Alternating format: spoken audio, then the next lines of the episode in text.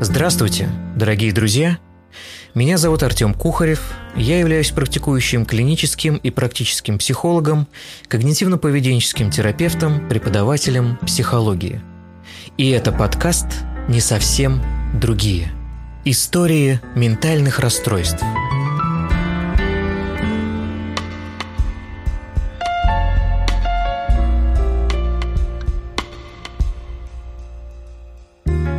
Слушайте подкаст на Яндекс Музыке, Google Подкастах, Spotify и ВКонтакте. Тревожных расстройств достаточно много. Это генерализованное тревожное расстройство, паническое расстройство, социальное тревожное расстройство, агорафобия, специфические фобии, селективный мутизм и так далее – в МКБ-11 этот раздел носит название «Тревожные и связанные со страхом расстройства». Обсессивно-компульсивное расстройство в МКБ-10 считалось под видом тревожного расстройства.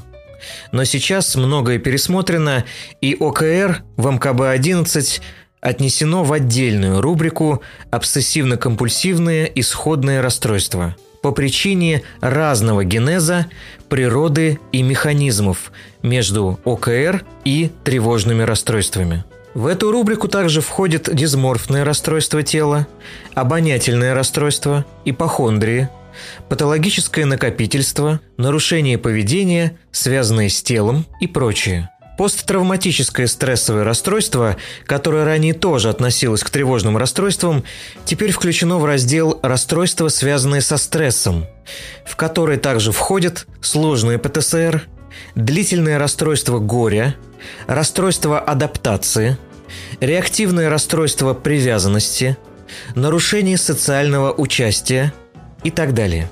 Рассмотрим некоторые виды тревожных расстройств. Паническое расстройство – Распространенность данного расстройства от 2 до 4,7%.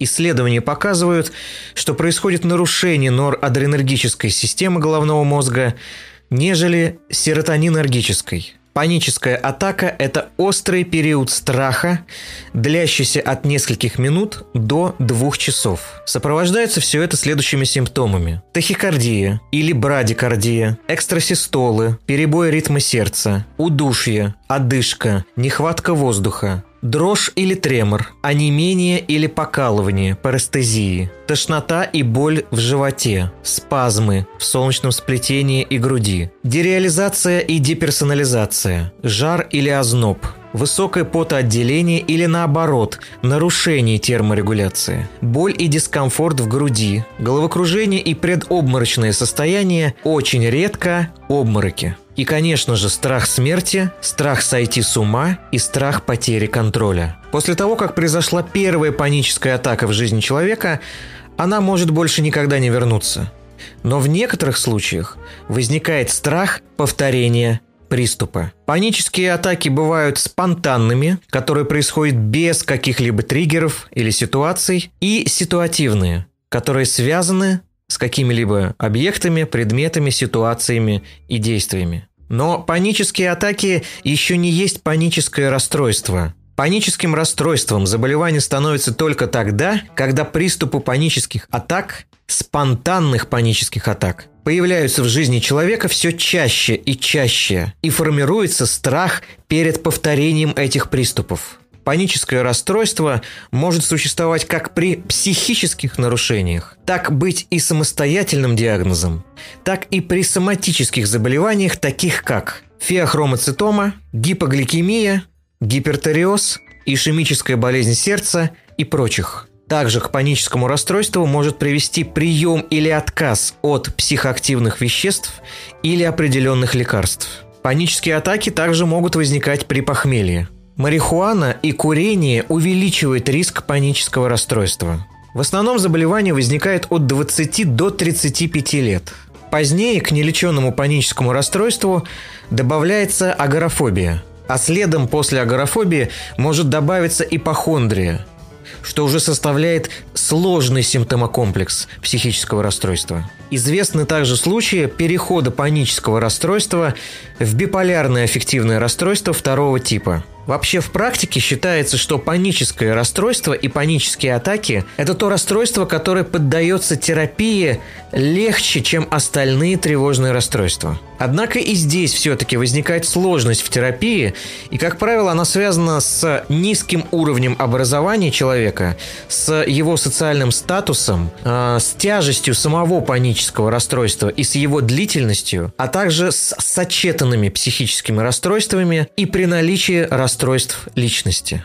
Также существуют ночные панические атаки, когда паническая атака настигает человека прямо во время сна. Это безумно пугает больного, потому что во сне мы мало что контролируем. И ночная паническая атака страшна именно из-за отсутствия этого контроля. Человека выбрасывает из сна с тахикардией, огромной паникой и тревогой, нехваткой дыхания и прочими вегетативными проявлениями. Паническая атака – это следствие активности гипоталамуса и миндалевидного тела. Часто при паническом расстройстве выявляется пролапс митрального клапана и другие нарушения соединительной ткани – Лечение панического расстройства, как правило, подразумевает релаксацию, дыхательные техники, работу с мыслями, с когнициями, интерцептивную экспозицию, лекарственную терапию, антидепрессантами, транквилизаторами, иногда нейролептиками и нормализацией образа жизни. Агорафобия. Раньше она называлась болезнью открытых пространств, но это не совсем верно. Агорафобия – это не сколько страх открытых пространств, сколько мест, где была паническая атака. И это может быть все что угодно. Магазин, лифт, метро, какое-то закрытое помещение. Это может быть кинотеатр, кафе, рабочее место и даже пребывание дома в одиночестве. Другими словами, агорафобия включает в себя страх повторения приступа панической атаки и страх, что никто тебя в этой ситуации не спасет и никто тебе не поможет. Некуда бежать, негде искать помощи, отсутствует выход из этой ситуации. Появление агорафобии при паническом расстройстве сильно утяжеляет последнее. Но есть агорафобия и без панического расстройства. Социальное тревожное расстройство – одно из самых распространенных тревожных расстройств. При нем у человека возникают страх и тревога при взаимодействии с людьми. Интенсивный страх и тревога возникают у человека при следующих ситуациях. Когда он ест или ходит в туалет в общественных местах. Когда говорит о себе, представляется, шутит, выражает свое мнение на публике. Когда нужно перед кем-то выступать. Во время сдачи экзаменов. Когда кто-то стоит над тобой, когда ты что-то пишешь, что-то делаешь, чем-то занимаешься. Когда человек начинает краснеть, заикаться, дрожать при других. Это может происходить в транспорте, особенно когда транспорт переполнен людьми. При взглядах других людей. Возникает страх оценки или критики от общества. Страх знакомств. Человек боится познакомиться и заговорить с кем-либо. Страх участвовать в каких-то конкурсах, в танцах. Когда у одного человека этих пугающих ситуаций достаточно много или они все, то мы говорим о генерализованном социальном тревожном расстройстве, когда оно распространяется на все сферы жизни и затрагивает очень много ситуаций. В таких случаях человека пугает не только общение с незнакомыми людьми, страх критики, оценки, но пугает даже общение с близкими людьми и родственниками. Например, человек не находит себе места, когда к нему приходят родные на день рождения, все садятся за стол, а, поздравляют его, или когда он приходит а, к близкому человеку на день рождения и вынужден сказать какой-то тост. Симптомы социального тревожного расстройства очень похожи на панические атаки. Это высокое сердцебиение, потливость, постоянные спазмы в эпигастрии, в животе, приливы жара и холода, пульсация в теле и голове, повышение давления, тремор, слабость и ватность ног, сбивчивая речь, дереализация и деперсонализация, покраснение, шаткость, предобморочное состояние. Развивается в позднем детском или подростковом возрасте. Уже тогда можно заметить определенные признаки социального тревожного расстройства. Причин социальной тревожности достаточно много. Это и травля в детском периоде, буллинг, мобинг, жестокое обращение, различные психологические травмы, насилие. Есть тенденция к снижению проявления симптоматики с возрастом. Также есть случаи спонтанной ремиссии или полного исчезновения социальной тревожности у человека. Лечение подразумевает психотерапию, как индивидуальную, так и групповую. Очень хорошо себя показывает именно групповая психотерапия при социальном тревожном расстройстве.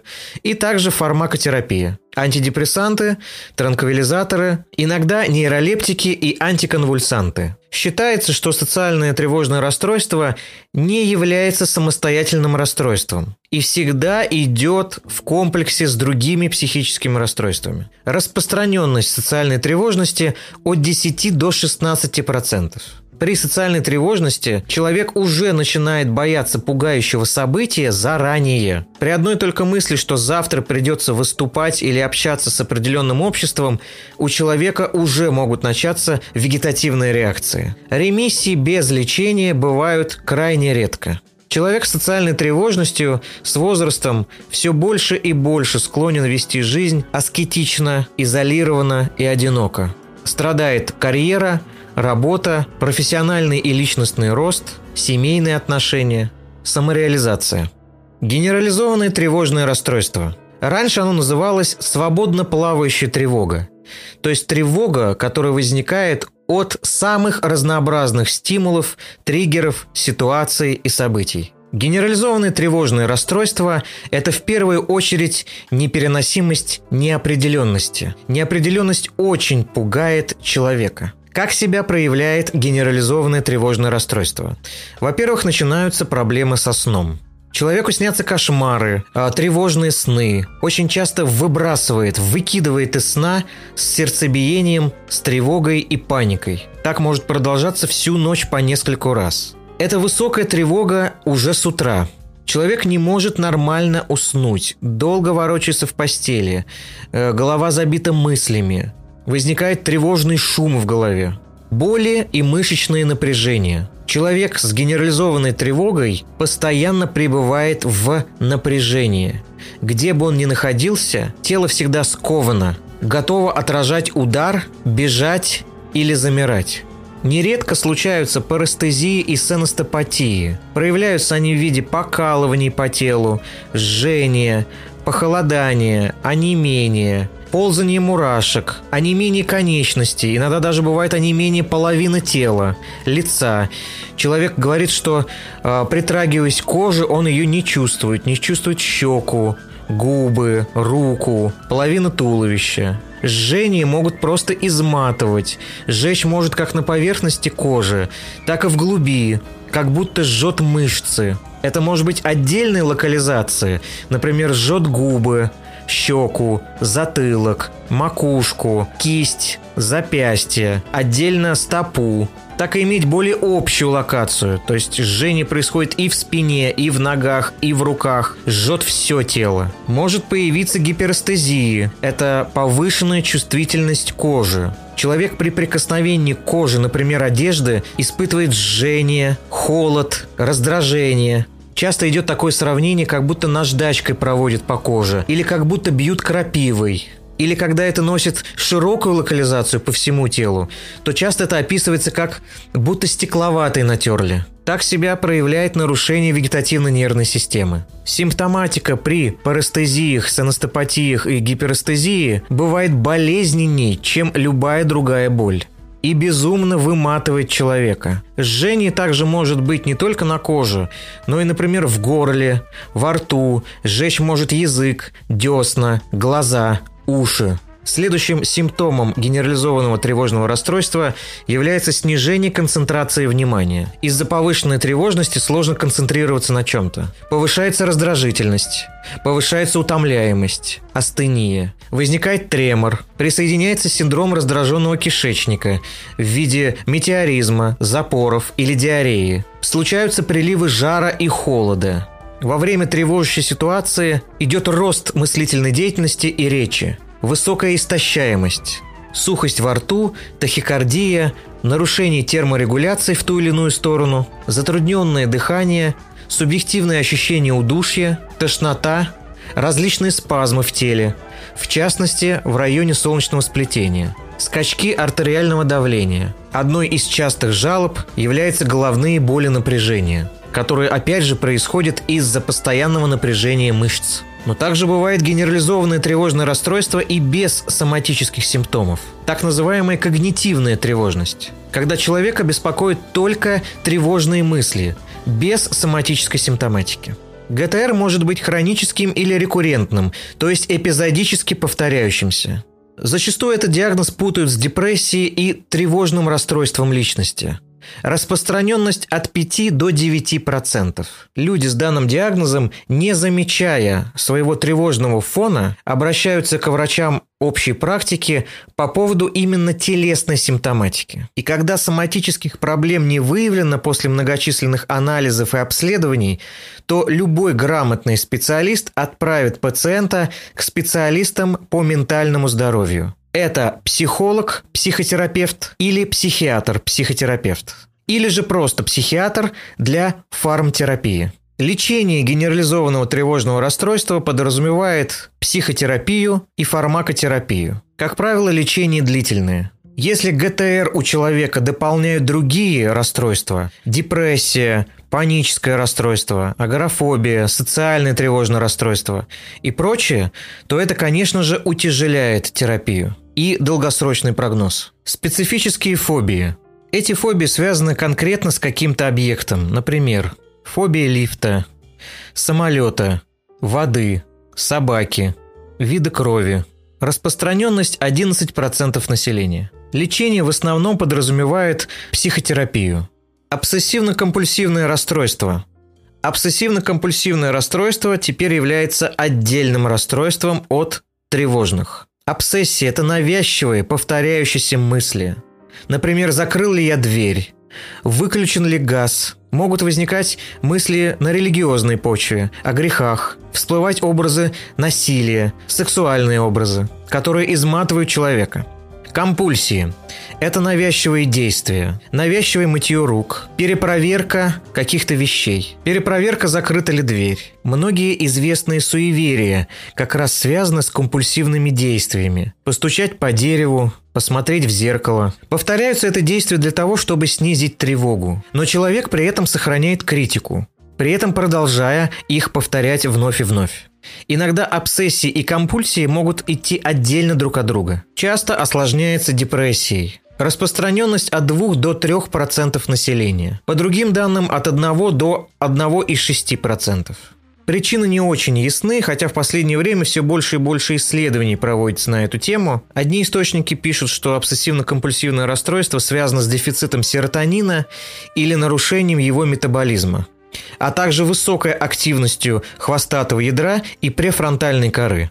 Другие источники пишут, что при ОКР задействован механизм серотониновой и дофаминовой нейротрансмиттерных систем. Обсессии у человека усиливают тревогу, а компульсии уменьшают ее, но временно. Как я уже сказал, есть изолированные обсессии, которые проявляются без компульсий. Это навязчивые мысли причинить вред кому-то, причинить насилие или, допустим, нарушить симметрию и точность в чем-то.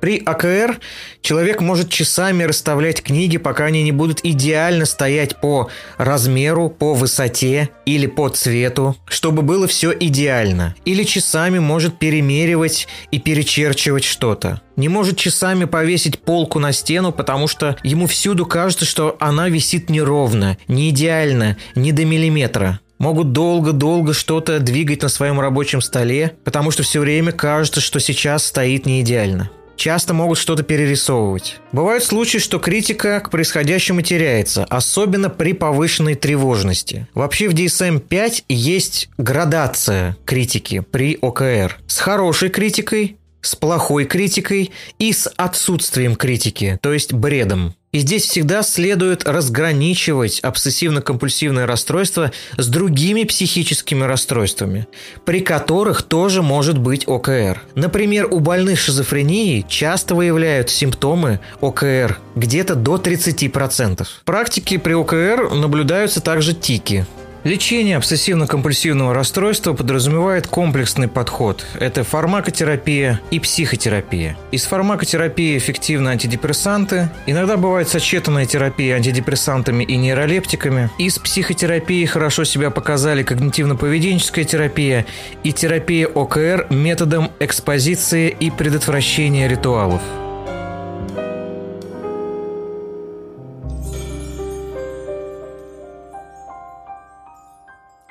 Меня зовут Ольга, 32 года.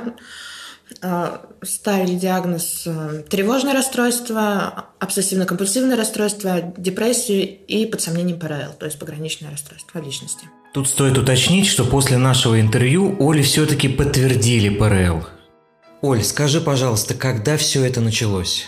Замечать стало, что со мной что-то не так, это примерно в 2017 году. То есть начались, э, началась бессонница, постоянно стали э, казаться, что именно казаться среди ночи, как будто кто-то ходит, дыхание какие-то. То есть э, я, я понимала, что я сплю, понимала, что, где я нахожусь, сколько времени, но тем не менее, то есть как, как одна, одно полушарие мозга как будто спит, другое бодрствует. И всегда это в одно и то же время было, в три часа. То есть, как выяснилось, именно тогда я первый раз обратилась к специалисту. И мне тогда он сказал, что это именно сонный паралич. То есть, ну, на тот момент я тоже, ну, не обратила внимания. А стала вообще замечать это примерно в феврале 2019 года, а, когда ехала на работу, и вот началось не такое состояние, что руки задрожали, сердце забилось, то есть какой-то непонятный страх, э, кошки, как говорится, в душе заскреблись. И я не знала, что это такое. И это стало э, постоянно, то есть все чаще и чаще, и уже даже целыми днями. То есть, и потом я поняла, что это все-таки как не просто панические атаки, а это именно уже панические приступы. Э, примерно до, сентя... до, ию... до августа примерно я ну, не решалась никуда обратиться, но у меня уже стали закрадываться мысли о суициде, постоянно я стала думать о смерти, а, мужа стала склонять тоже уже, то есть постоянно его этим давить стало. И все-таки я уже поняла, что нужно обращаться к специалисту или все-таки я сойду с ума. Это первый вариант. Второй вариант меня просто найдут где-нибудь в петле. И уже, то есть я обратилась к специалисту. Э, в дневном стационаре там мне как раз именно поставили э, обсессивно-компульсивное расстройство. Сначала они, конечно, мне озвучил врач, что это ПРЛ, но это было под сомнением. То есть, ну и потом все-таки сказали, что это все э, именно обсессивно-компульсивное расстройство, депрессия и тревожность. На дневном стационаре я примерно месяц пролежала, через три дня меня выписали, и все-таки мне не помогло, и где-то в октябре я попала уже в больницу, ну, с попыткой суицида.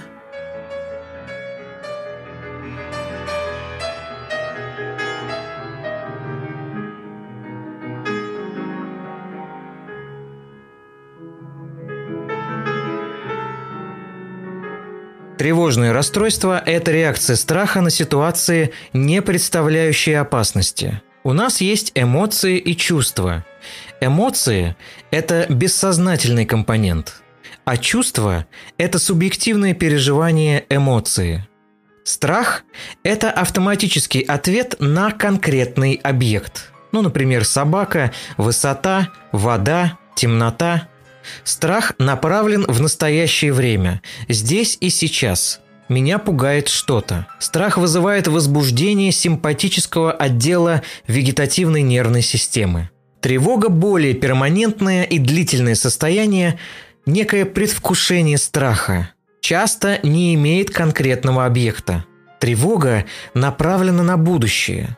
Два главных слова «что если». Она приводит к избеганию пугающих ситуаций и чрезмерному напряжению. Тревожность имеет много общего с депрессивными состояниями. Имеется сходный характер механизмов, Потому со временем антидепрессанты, которые были изобретены для лечения депрессии, стали использоваться для лечения и тревожных расстройств. Вообще тревожность и депрессия зачастую идут вместе. В одних случаях депрессия возникает вследствие тревожных расстройств, а в других тревожность появляется вследствие депрессии.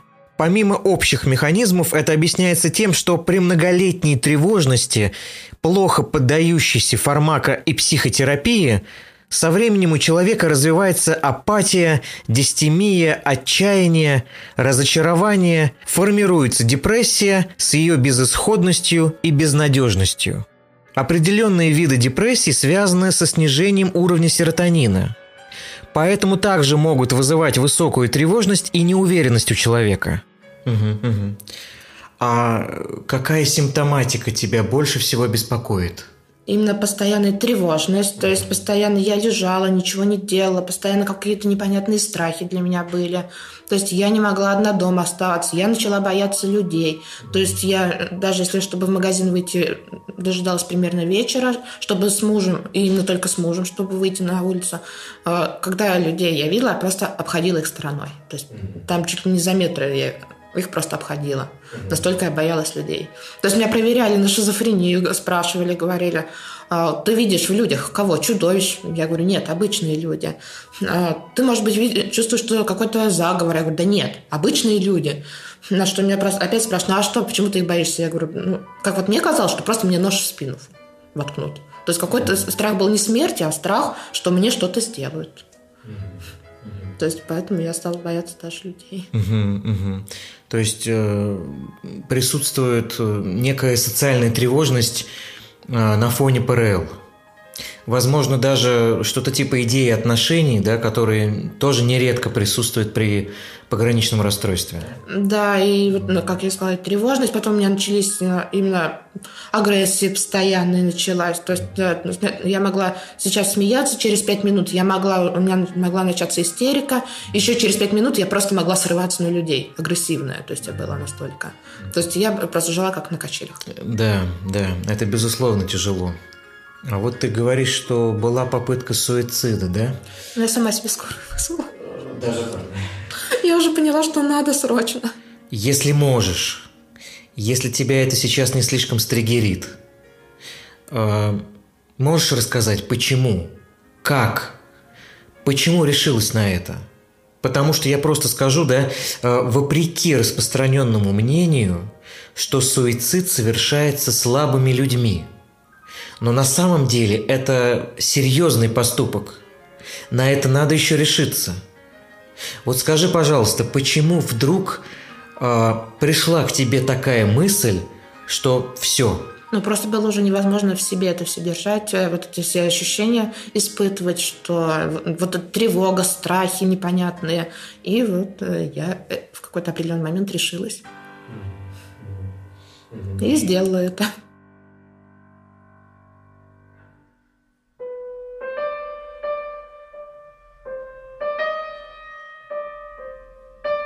Существует теория, которая утверждает, что в определенной ситуации мозг занимается обработкой телесного состояния. И только потом, когда мы начинаем осознавать наши телесные проявления той или иной эмоции, то начинаем чувствовать страх, злость и прочее. То есть интенсивность физиологической реакции во время эмоции и заставляет нас убегать, драться или замирать. Ну, например, при громком хлопке, ударе или сигнале мы сначала вздрагиваем и только через мгновение осознаем, что случилось и опасно ли это событие. Адреналин выбрасывается в кровь, и мы какое-то время еще отходим уже не от самого хлопка или сигнала, а от физиологического проявления эмоции. Так вот, когда эта система нарушается, возникает тревожное расстройство. Человека начинает пугать и тревожить все больше и больше вещей и ситуаций. И со временем формируется страх страха, так называемая фобофобия. То есть нас пугают собственные физиологические симптомы постоянного страха и тревоги. Страх рождается в миндалевидном теле. Далее, через островковую кору, эта эмоция выходит в наше сознание, а область префронтальной коры может контролировать выраженность эмоций. На это, кстати, и рассчитана психотерапия. Мы не можем напрямую взаимодействовать на глубокую эмоциональную зону мозга, зато можем воздействовать на сознательную часть. Работая с ней, мы перестраиваем и переписываем нейронные связи и учим мозг реагировать иначе или не так интенсивно на ту же психологическую травму. Неважно инструментами какой парадигмы мы это делаем. Важно лишь то, что мозг пластичен. Он постоянно формирует или обрывает связь между нейронами. Потому мы и способны учиться чему-то новому, переучиваться и адаптироваться – Фармтерапия заходит к этой проблеме другим путем – через влияние на нейромедиаторы, рецепторы и обменные процессы. Грубо говоря, если вы боитесь ездить в лифте, то психотерапия потихоньку, поэтапно, в безопасной атмосфере будет учить справляться с этим страхом и, наконец, выработав новые нейронные связи, закрепив результат – перестать бояться этой ситуации. Либо психотерапия поможет разобраться в причине этого страха, которая, возможно, сформировалась в глубоком детстве и до сих пор оказывает на вас влияние. И проработав ее, сегодняшний страх тоже может сгладиться или вовсе уйти. Фармтерапия в этой ситуации позволит выпить препарат и заглушить вегетативные симптомы страха – повысив серотонин, повлияв на гамма-аминомасляную кислоту, норадреналин, ацетилхолин, гистамин, дофамин и связанные с ними рецепторы. И это тоже может сработать, если при этом человек не будет продолжать избегать поездки в лифте.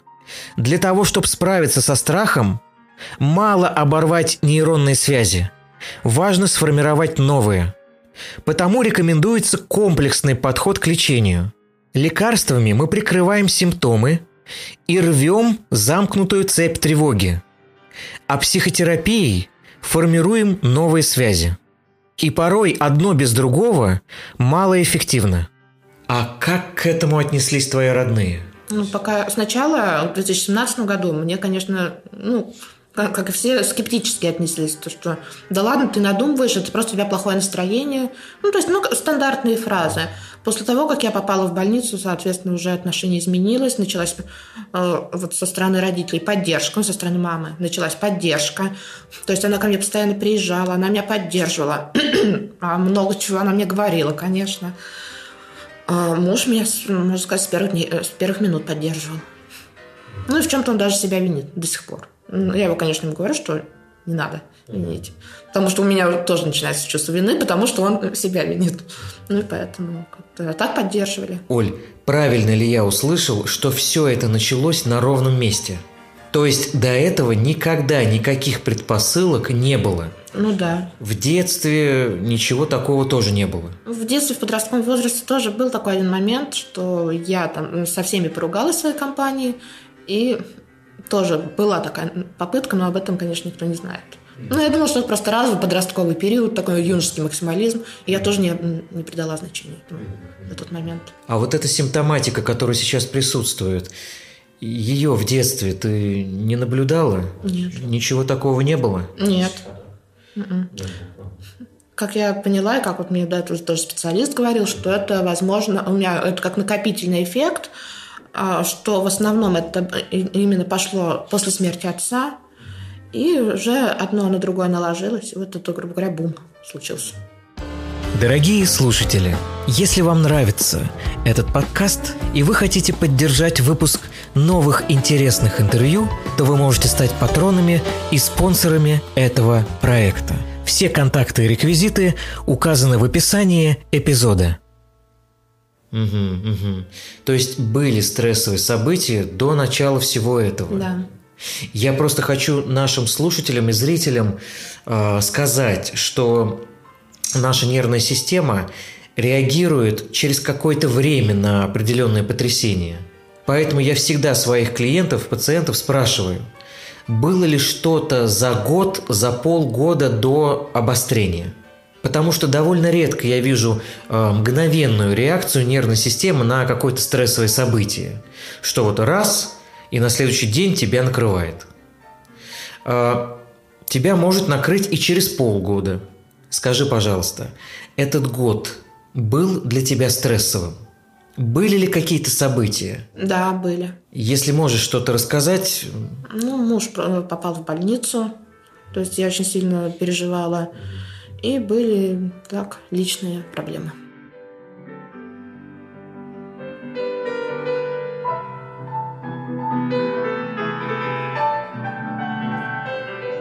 Тревога может быть разной формы. Когнитивная – на уровне мыслей, физиологическая – на уровне телесных проявлений и поведенческая – на уровне нашего поведения и реакций. Уровень тревоги колеблется от низкого и фонового до высокого в виде панической атаки. Существует некий порог чувствительности у каждого человека, перейдя за который начинается паническая атака – и никогда не стоит сравнивать себя с другими людьми. Почему? Посмотрим на примере. Представим двух персонажей. Первый родился с устойчивой нервной системой и психикой. Второй родился эмоционально лобильным, с хрупкой и чувствительной нервной системой и психикой. Поставим их вместе, а над ними проведем условную линию. Это будет порог – перейдя которой начинается паническая атака. А теперь представим, что они живут в абсолютно идентичных условиях. Абсолютно одинаково, повторяя друг друга до невероятной точности. Вот они младенцы и чего-то очень сильно испугались. Вот они видят скандал родителей. Вот их обоих одинаково обижают в школе. Вот они однажды чуть не утонули в озере. Вот их обоих бросила девушка. Вот у них первая неудача в профессии. Бац! И мы слышим сигнал. Термометр напряжения и истощения у персонажа с лобильной хрупкой нервной системой уже перешел черту, и у него случилась первая паническая атака. В то время как у первого персонажа капилляр термометра еще только достиг середины шкалы, и до порогового уровня еще далеко. Этот наглядный пример показывает, что во втором случае ресурсов организма уже не осталось. Он больше не способен брать на себя удары и с помощью панической атаки показывать своему хозяину, что все, хватит себя истязать. Прислушайся к себе, остановись, выдохни, отдохни. Осознай, что не так, признай, с чем не справляешься, прими свое бессилие и поблагодари свой чувствительный организм просигналивший о том, что пора одуматься и позаботиться о себе. У первого персонажа картина иная. Ему природа дала больше ресурсов и меньшую чувствительность. Оттого он может дольше продержаться, ломая головой стены. Однако ресурсы организма и в его случае не бесконечны. И однажды, не сумев услышать предупреждающие сигналы, он сломается резко, быстро и страшно. Например, его скосит какое-либо соматическое заболевание. Потому не стоит винить тревогу и страх. Эти эмоции и чувства на самом деле эволюционно помогают нам понять, что что-то не так с нашими жизнями, потребностями и ценностями. Они спасают нас, а мы хотим от них избавиться. Это, увы, не получится. Они даны нам при рождении. И без них человечество давно бы вымерло как вид. Необходимо прислушаться к ним – разобраться, от чего они так сильно стали преобладать в нашей жизни и проработать эти ситуации. Либо самостоятельно, либо с помощью специалистов по ментальному здоровью. Психологов, психотерапевтов, психиатров. Пройти психотерапию с психологом-психотерапевтом или психиатром-психотерапевтом. Либо пройти фармтерапию с психиатром. И это обязательно должны быть два разных специалиста – когда один специалист вам предлагает и психотерапию, и лечение лекарствами, знайте, что это нарушение этики. Так делать нельзя. С одним специалистом вы корректируете лечение фармой, с другим работаете психотерапевтическим методом. И так всегда. Угу, угу. То есть события все-таки были. Угу. А скажи, у твоих родных э, были ли какие-то психические расстройства или алкоголизм, суицидальное поведение? Нет, насколько я знаю, и с мамой разговаривала, нет. А в семье какая атмосфера была? Ну, я думаю, как у всех, строгая. Но, по крайней мере, то есть строгая в меру. То есть, да, были такие моменты, когда ругали, ну, соответственно, ругали за дело. То есть на ровном месте никогда не ругали. Ну, то есть строго, но именно объективно. А так на пустом месте нет. То есть вот есть э, дети, которые живут полностью в скандалах, а вечно их все кто ну, то есть родители избивают, то такого не было. То есть в этом плане все атмосфера была нормальная. У меня еще вопрос. Ты сказала, что случилась паническая атака, а потом это переросло в панические приступы. Вот как ты делаешь различие между панической атакой и приступом? По времени. То есть э, панические атаки, ну, они ну, буквально, когда только все начиналось, ну, ну, максимум полчаса длились, 15 минут. А уже приступы, они уже длились часами, то есть которые уже переросли в постоянное а, напряженное паническое состояние, которое просто не, не проходило. Угу, угу. То есть это было целыми днями? Да. Угу. И как долго э, в таком состоянии ты была? Ну, примерно вот с февраля до августа. Ага, до августа. Угу. А чем жила в то время? Чем занималась? Какие устремления, может быть, были? Вообще ничего не было. То есть от всего отказалась, ничего не хотела. Просто стала лежать, э, пыталась быстрее заснуть, чтобы наступил следующий день. Я не жила, я существовала, я бы так сказала. Да, это тяжело. Это тяжело. А депрессивная симптоматика когда присоединилась? Ну вот, наверное, как раз, наверное, в сентябре. Даже, нет, наверное, ну да, наверное, все-таки в сентябре. Расскажи, пожалуйста, э, как это происходило? Как ты заметила, что она начала нарастать? А еще больше стало, вот именно в сентябре у меня появились мысли а, именно о суициде, что, что надо это сделать. То есть я вообще уже от всего отгородилась, от всех. Я с работы уволилась, потому что я, ну, сначала как на больничную шла, то есть чтобы вообще не появляться на работе, что есть, э, я ничего не, не хотела делать, э, перестала убираться, перестала готовить, есть, э, перестала, ну, то есть вообще полностью все перестала делать. Я просто лежала. А спала, лежала или просто лежала. То есть такое состояние. А с аппетитом какие-то нарушения, со сном были? Аппетит до сих пор также ем один раз в сутки. Ага. Да, а сон, ну, наверное, так и до сих пор продолжается. Среди ночи я постоянно просыпаюсь. Вот сегодняшняя ночь точно такая же была. Ну, то есть для меня это уже нормально, наверное. А двигательная активность как-то снизилась? Заметила что-то? Да, я вообще сейчас ничего не делаю, никуда не хожу. То есть вот я думала об этом тоже. Лет, вот, то, что лето, а я никуда даже не хожу. То есть даже элементарно прогуляться куда-то я не хожу. Я даже в магазины стараюсь не ходить, а заказываю доставку на дом. То есть, чтобы, ну, чтобы вообще никуда не выходить из дома. То есть, да, это, безусловно, так есть. Оль, я опять же слушателям, да, и нашим зрителям хотел бы сказать одну вещь. А, часто меня, ну, так скажем, условно здоровые да, люди ну, люди, которые не столкнулись с ментальными трудностями, спрашивают, ну как так могут вдруг прийти суицидальные мысли? Вот как они приходят? Как ты это можешь описать? Вот именно описать я даже не знаю как. Ну вот просто начинаю незаметно для себя сначала начинаешь слушать именно какую-то грустную музыку, то есть такое, что сначала ты не понимаешь, что она именно почему ты ее слушаешь. То есть просто ну нравится, нравится музыка, нравится песня, тебе ну, понравится. То есть ты начинаешь в этот момент накручивать себя или какие-то э, ну, передачи, где-то что-то смотришь, там больше смертью начинаешь интересоваться. Но так как это все накладывается, то уже, да, там уже в один прекрасный момент просто как, как по щелчку.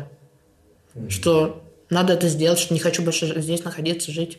Mm-hmm. Но мысли первые такие, что почему я ну, почему именно я испытываю вот эти вот все, грубо говоря, мучения, mm-hmm. что из-за этого тоже мучаются родные, и не быть меня станет всем легче. То есть вот они первые мысли. Конечно, сейчас понимаю, что это все не так, что это все бред. Но на тот в те периоды именно так и думаешь. Ну, вот, по крайней мере, я про себя так говорю, не знаю, как другие. Есть у меня вопрос насчет депрессии. Э, некоторые люди описывают депрессивное состояние, как будто э, все самое негативное, что было с тобой в жизни, разом сваливается на тебя резко.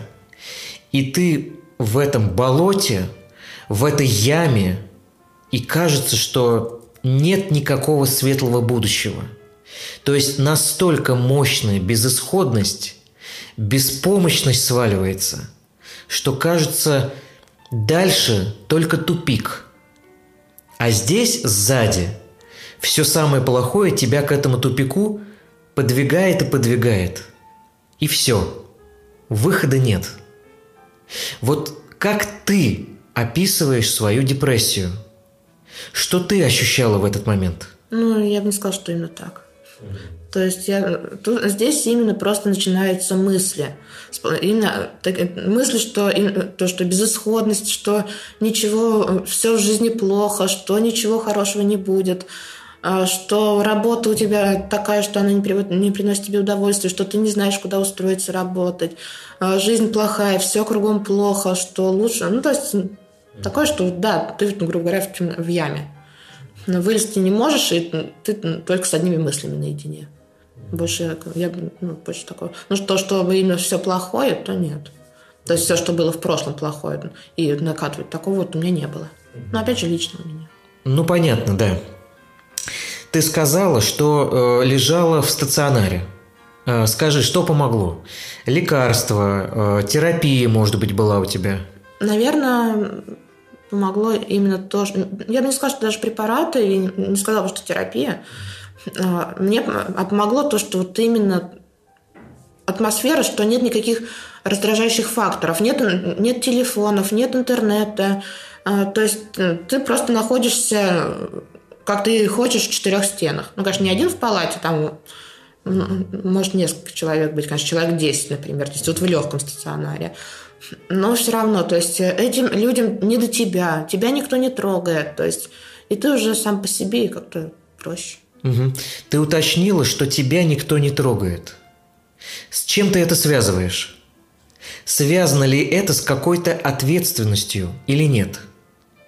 Почему вдруг хочется, чтобы тебя никто не трогал, чтобы все от тебя отстали? И после этого ты начинаешь чувствовать себя безопаснее. Ну да. Как-то сама себе, ну, сама, себе, то есть начинаешь и копаться, то есть как попроще. А, не, ну, да, бывает такое, что просто хочется подумать, посидеть, там, например. Ну, в больнице, конечно, тоже особо не подумаешь, потому что все-таки под препаратами, но, тем не менее, все равно как-то... Иногда хочется так оказаться, как э, в своей зоне комфорта, в которой, э, чтобы никто не заходил к тебе вот, в это пространство твое. Неважно, близкий, не близкий человек, просто хочется, чтобы э, тебе как-то зону, границу твою не нарушали. Вот это иногда хочется, конечно. Скажи, а этого не хватает за пределами стационара? То есть в твоей жизни этого не хватает? Да нет, сейчас хватает. Два года уже прошло. Ну, на тот момент. Ну, на тот момент, да. Ну, я так предполагаю, что мне именно это помогло. То есть я об этом тоже не задумывалась. Угу. А лекарство, что-то из препаратов помогло? Мне бывает задают вопросы э, люди, которые только начинают лечение, э, опасно ли пить таблетки? Они очень боятся этого. Вот э, какая у тебя реакция была? Ну, здесь зависит, опять же, от препаратов, которые правильно ли назначали или нет. На дневном стационаре в одной больнице я, ну, мне не те, видимо, назначали препараты, что мне от них только хуже стало. А здесь в больнице, да, была заторможенность. Было такое, что казалось, что ты вроде разговариваешь, а у тебя речь, как будто ты одно слово говоришь минуту. То есть заторможенная реакция была очень сильная. Ну, конечно, потом все нормально, все проходит. И я бы сказала, что я благодарна этому опыту, что я там побывала, и что ну, теперь я хочу жить. И хочу уже все-таки вернуться в ту колею, в которой до этого, грубо говоря, жила. То есть в то состояние.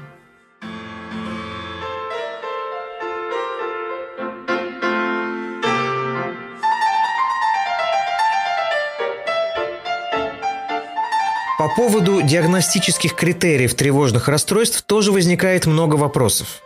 Потому что не всегда понятно, где та грань, когда мы можем беспокойство уже считать генерализованным тревожным расстройством. Да, для этого есть критерии, понятно. И отличить их все-таки можно, но бывают очень сложные случаи.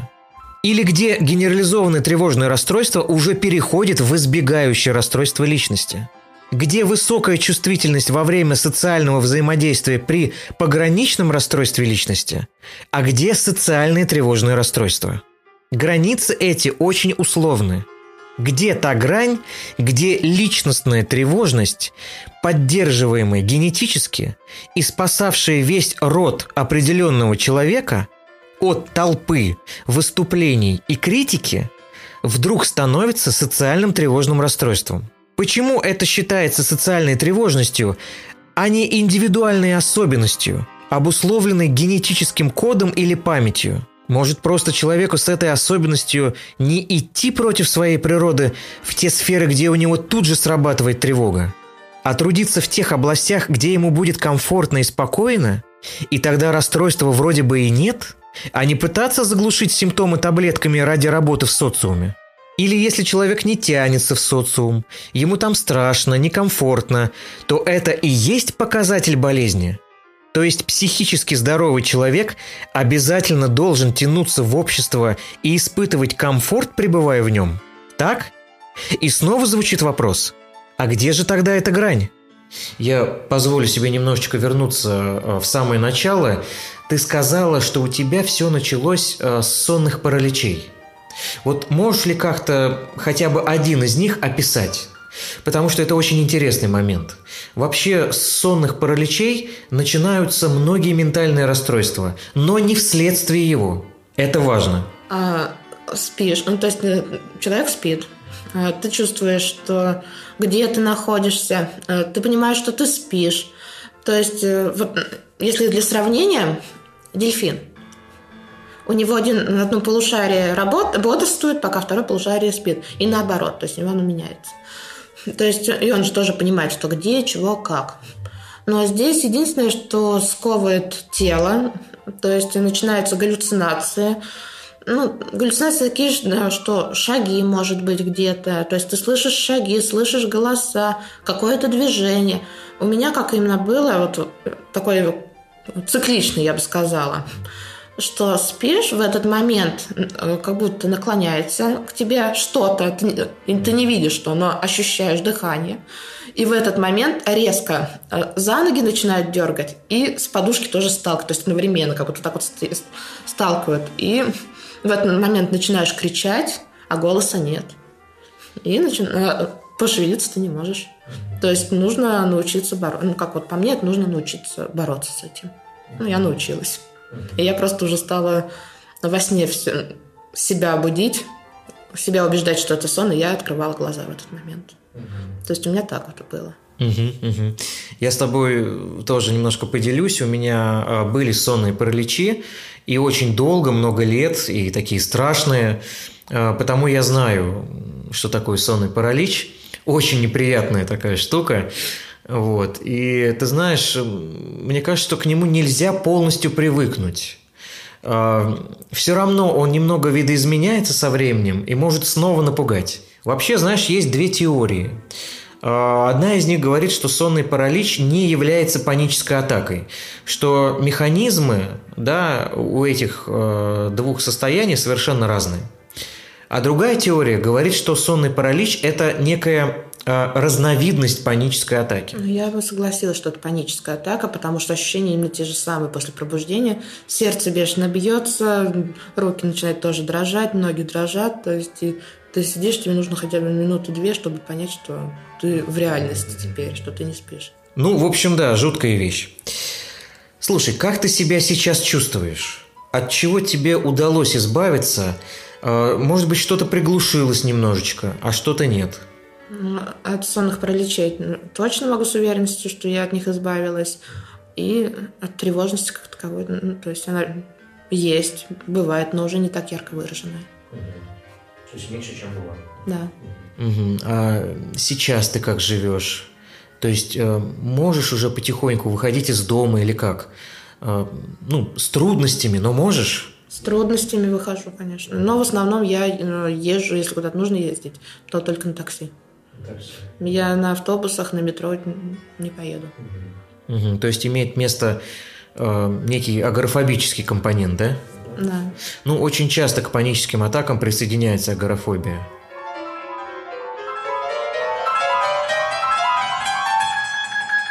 Хотя в происхождении ментальных расстройств и действует биопсихосоциальная или даже биопсихосоциокультурная модель, доказательств, что нарушение биохимии в мозге приводит к депрессии и тревоге, до сих пор нет.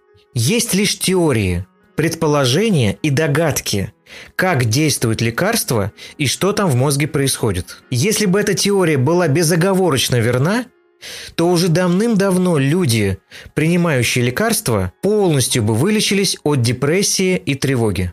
Но на практике можно увидеть совершенно другие результаты. И вообще, что такое излечение? Является ли излечением тот факт, что человек вынужден уже 20 лет принимать антидепрессанты?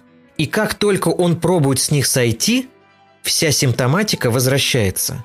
Мы сдерживаем систему, но лечим ли ее? Оль, мир до и после болезни. Он разделился? Разделился на до и после. Вот какой ты была до и какой стала после? А, до 19 года я была ну, постоянно, ну, не постоянно гуляла, то есть а, мы, в принципе, с мужем вдвоем, не только вдвоем, там, постоянно к нам друзья приходили, постоянно мы общались. То есть, ну, как-то всегда где-то, то есть мы могли также сходить спокойно в кафе погулять или на набережную сходить. Ну, то есть постоянно где-то мы гуляли. А сейчас, э, то есть после 19 года меня просто никуда не вытащишь. То есть это меня максимум вытащит только во двор дома. И все. От друзей я от своих отвер... отвернулась. То есть э, лучшую подругу я не видела с 18 года, с лета. А друга я буквально недавно встретила, так вот постояли, поболтали 5 минут, может быть, максимум 15, и разошлись. То есть вообще я ни с кем не общаюсь, то есть тоже от всех отвернулась. Из дома тоже стараюсь не выходить, то есть все-таки. Так что разделилась. Правильно ли я понимаю, до болезни ты была активная, а, жизнерадостная, ничего не предвещала, и вот так может все измениться? Да. Тогда следующий вопрос. А, что отняло у тебя это состояние? Чего лишило? Ну, наверное, но все-таки радости. То есть, потому что э, даже э, с кем-то... Я уже даже не помню, когда было последний раз хорошее настроение.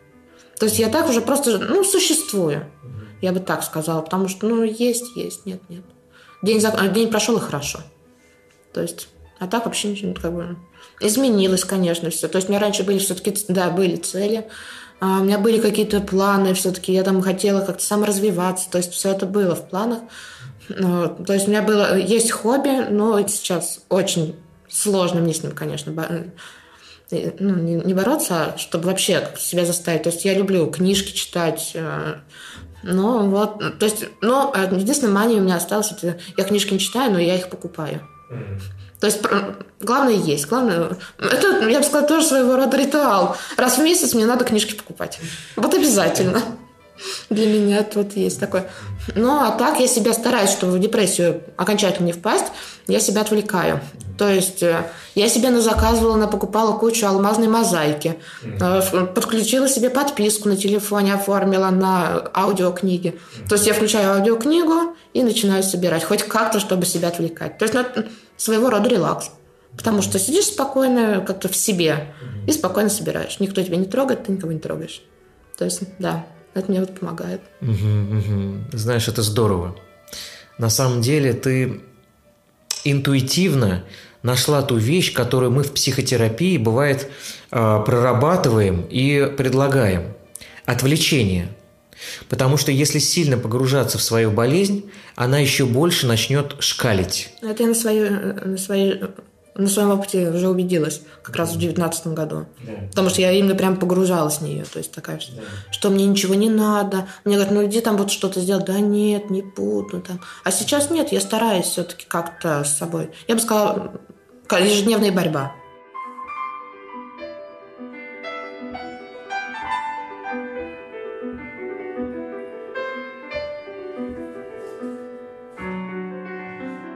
Лечение тревожных расстройств, как правило, подразумевает психотерапию и лекарственную терапию.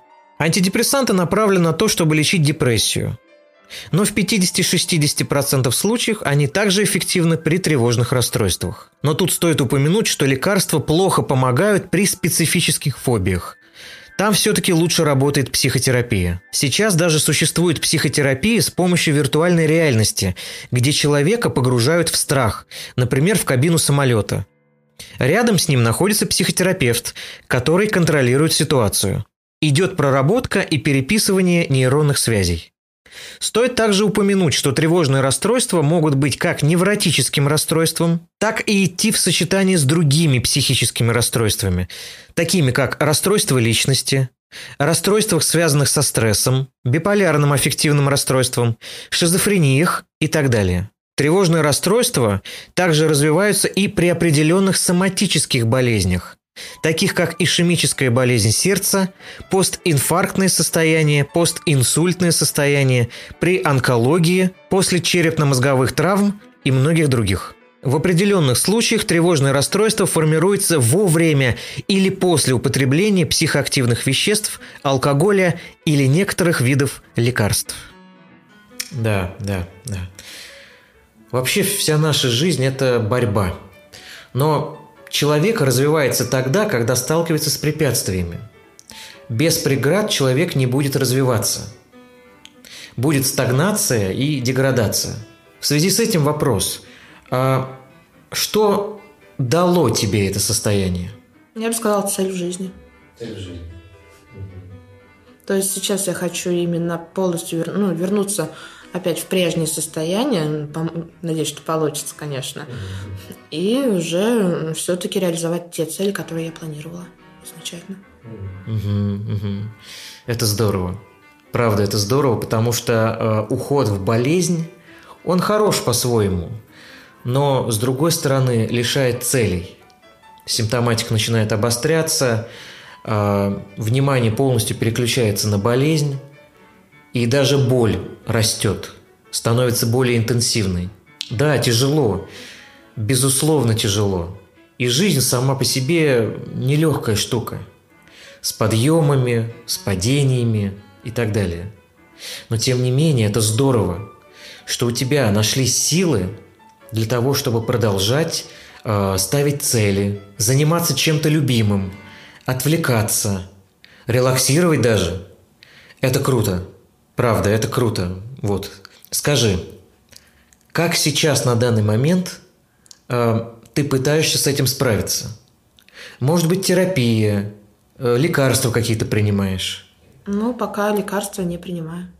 С июня примерно я перестала принимать. Вроде пока без таблеток справляюсь. Хорошо. Тогда последний э, вопрос к тебе. Нас будут смотреть э, зрители на YouTube-канале и слушать э, аудиоподкаст. Что бы ты хотела пожелать или сказать э, людям, которые столкнулись с данными состояниями? Э, ну, наверное, все-таки не опускать руки. Э, желать, что все будет хорошо, конечно, я не буду, потому что это на самом деле не, ну, неправда. А, не бояться обращаться к специалистам и все-таки не бояться об этом говорить, потому что иногда э, легче все-таки об этом рассказать, чем держать себе. Ну, а вообще бы, чтобы не болели. Да, здоровье – это главное. Спасибо тебе большое за интервью, за эту историю, за искренность. И желаю тебе до конца разобраться со всем этим и вздохнуть свободно. Спасибо. Ну а нашим слушателям и зрителям я пожелаю физического и психического здоровья. Ожидайте новых выпусков подкаста. Всем спасибо. Пока. Вы слушали подкаст «Не совсем другие». Истории ментальных расстройств. В эфире звучала композиция замечательного нижегородского коллектива Тони Карапетян Трио. Спасибо вам, ребята, за ваше творчество – Подписывайтесь на мой инстаграм-канал «Психолог Артем Кухарев», а также одноименный YouTube-канал. Благодарю вас за внимание и до встречи в следующем выпуске.